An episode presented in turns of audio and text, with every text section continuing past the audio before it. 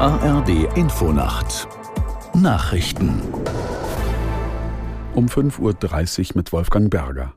Bundeskanzler Scholz hat in seiner Rede bei der UN-Generaldebatte vor Scheinlösungen im Ukraine-Krieg gewarnt.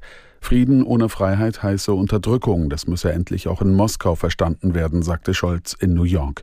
Aus der Nachrichtenredaktion Pascal Küpper. Eine diplomatische Lösung zeichnet sich momentan nicht ab. Zu schwer sind die Gefechte zwischen russischen und ukrainischen Truppen. Der Kanzler sagte, die Ukrainerinnen und Ukrainer kämpften um ihr Leben, um ihre Freiheit und um die Unabhängigkeit. Also genau die Prinzipien, denen sich die Vereinten Nationen verpflichtet hätten. Russlands Präsident Putin könne mit einem einzigen Befehl den Krieg jederzeit beenden. Ein Krieg, der laut Scholz nicht nur die Ukraine in großes Leid stürzt. Weltweit litten Menschen unter Inflation, wachsender Verschuldung, Hunger und steigender Armut. Die Wirtschaftsweise Grimm hat vor einer erneuten Explosion der Energiepreise im kommenden Winter gewarnt. In der Rheinischen Post fordert Grimm eine Verlängerung der aktuell geltenden Gas- und Strompreisbremse. Dies sei ein wichtiges Instrument, um Menschen vor den Härten der Energiekrise zu schützen. Vor allem hätten die Preisbremsen aber die Unsicherheit reduziert und für eine Stabilisierung des Konsums geführt, so die Wirtschaftsweise weiter. Im Westjordanland hat die israelische Armee drei Palästinenser getötet. Rund 30 weitere Menschen wurden bei dem Einsatz im Flüchtlingslager Jenin verletzt. Nach Angaben von Einwohnern hatten Soldaten das Haus eines Mitglieds der militanten Al-Aqsa-Brigaden umstellt. Dabei sei es zu Schusswechseln mit bewaffneten Palästinensern gekommen.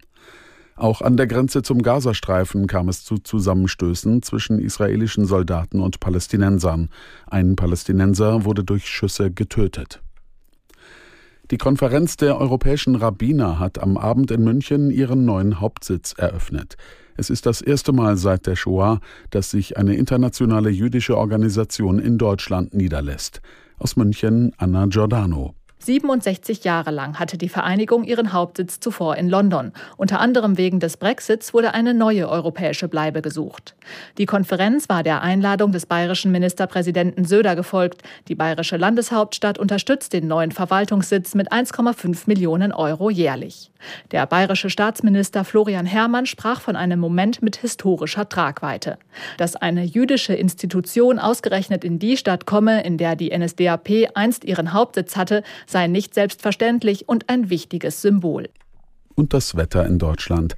Am Tage im Norden bewölkt, im Süden sonnig 16 bis 23 Grad. Donnerstag im Osten heiter, von Westen her Schauer und Gewitter 18 bis 29 Grad. Die weiteren Aussichten Freitag überwiegend bewölkt mit Schauern im Westen Sonne 13 bis 21 Grad, Samstag wechselnd bewölkt, dazu Schauer, teils mit Gewittern, im Nordosten meist trocken bei 13 bis 21 Grad. Das waren die Nachrichten.